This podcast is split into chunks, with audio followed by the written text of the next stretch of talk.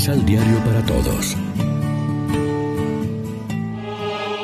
Proclamación del Santo Evangelio de nuestro Señor Jesucristo, según San Lucas. Por esos días, María partió apresuradamente a una ciudad ubicada en los cerros de Judá. Entró a la casa de Zacarías y saludó a Isabel. Al oír Isabel su saludo, el niño dio saltos en su vientre. Isabel se llenó del Espíritu Santo y exclamó en alta voz. Bendita eres entre todas las mujeres y bendito el fruto de tu vientre. ¿Cómo he merecido yo que venga a mí la madre de mi Señor? Apenas llegó tu saludo a mis oídos, el niño saltó de alegría en mis entrañas. Dichosa por haber creído que de cualquier manera se cumplirán las promesas del Señor. María dijo entonces, Celebra todo mi ser la grandeza del Señor, y mi espíritu se alegra en el Dios que me salva porque quiso mirar la condición humilde de su esclava, y en adelante los hombres dirán que soy feliz. En verdad el Todopoderoso hizo grandes cosas para mí. Reconozcan qué santo es su nombre.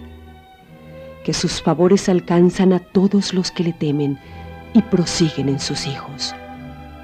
Su brazo llevó a cabo hechos heroicos, arruinó a los soberbios con sus maquinaciones sacó a los poderosos de sus tronos y puso en su lugar a los humildes. Repletó a los hambrientos de todo lo que es bueno y despidió vacíos a los ricos. De la mano tomó a Israel, su siervo, demostrándole así su misericordia. Esta fue la promesa que ofreció a nuestros padres y que reservaba a Abraham y a sus descendientes para siempre. María se quedó cerca de tres meses con Isabel y después volvió a su casa. Lección Divina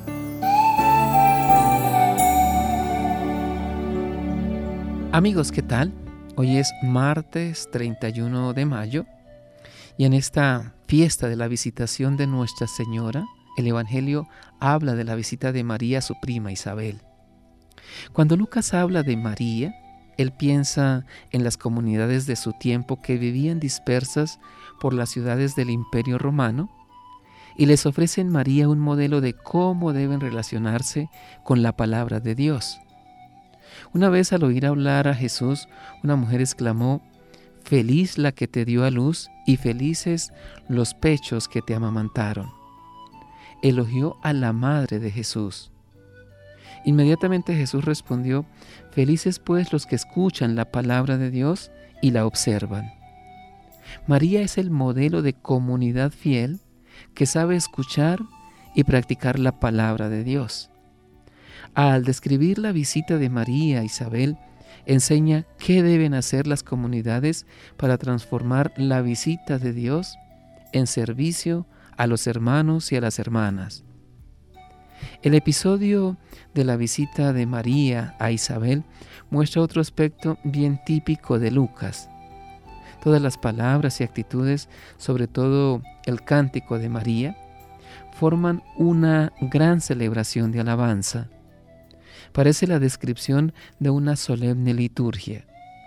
Así Lucas evoca el ambiente litúrgico y celebrativo en el cual Jesús fue formado y en el cual las comunidades tenían que vivir su fe.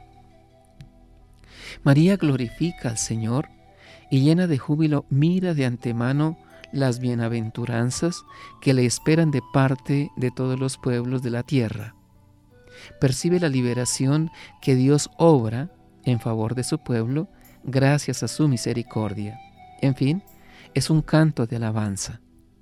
Con María celebramos la presencia del Señor en medio de los suyos, pues en ella se hace presente la acción de Dios a favor de su pueblo. Reflexionemos. ¿Dónde y cómo la alegría de la presencia de Dios se manifiesta hoy en nuestra vida y en la vida de la comunidad? Oremos juntos. Gracias Señor por darnos a tu Madre y verla cómo sale presurosa para ayudar a su prima Isabel, porque este ejemplo también nos hace ser capaces de ir en ayuda de nuestros hermanos. Amén. María, Reina de los Apóstoles, ruega por nosotros.